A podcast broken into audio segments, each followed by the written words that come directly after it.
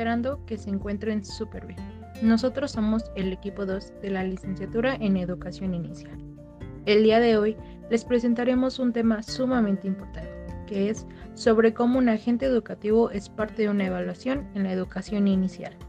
Ahora bien, en la educación inicial, la evaluación del desarrollo y aprendizaje del infante de 0 a 3 años es un proceso permanente de valoración cualitativa de los aprendizajes adquiridos y de sus así como las condiciones de su entorno que los afectan. Como lo comentaron los autores Cardemil y Román en 2014, la evaluación, al igual que todos los niveles, cumple con un rol estratégico, en donde se orienta y entrega los insumos que permiten actuar de manera oportuna y adecuadamente para así mejorar su objetivo.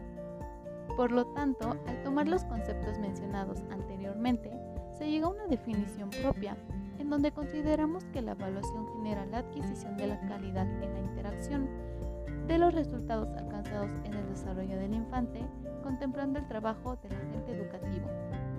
Así pues, pasando al rol que el agente educativo trabaja, es en propiciar espacios de calidad, recuperando las experiencias cotidianas y las situaciones cuya resolución pide que se trabajen con los recursos disponibles, que a su vez les brindan la oportunidad de avanzar en su desarrollo.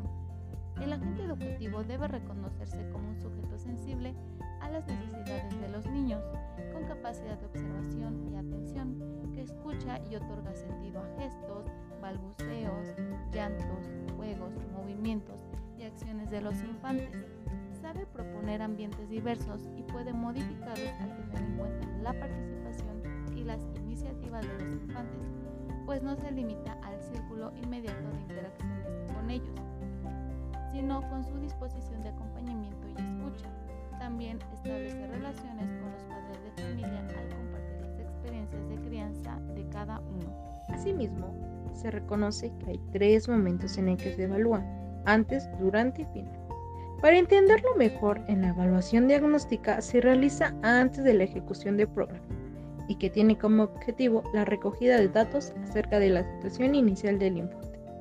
Durante la evaluación es aquella que se realiza a lo largo del proceso de ejecución y que recoge de modo continuo y sistemático datos acerca del desarrollo de los infantes. Y en la evaluación final, esta es realizada cuando el programa no ha concluido, ya que nos permite recoger datos acerca de la ejecución, funcionamiento o resultados del desarrollo de los infantes obtenidos al final del ciclo. Además, en el papel del agente educativo en la evaluación es propiciar espacios de calidad, recuperando la experiencia cotidiana y situaciones cuya resolución exige que al niño o la niña trabajen con los recursos disponibles que a su vez les brindan la oportunidad de avanzar en su desarrollo. Es por ello que debemos tener en cuenta cuatro beneficios que desarrollan los infantes como lo son. 1.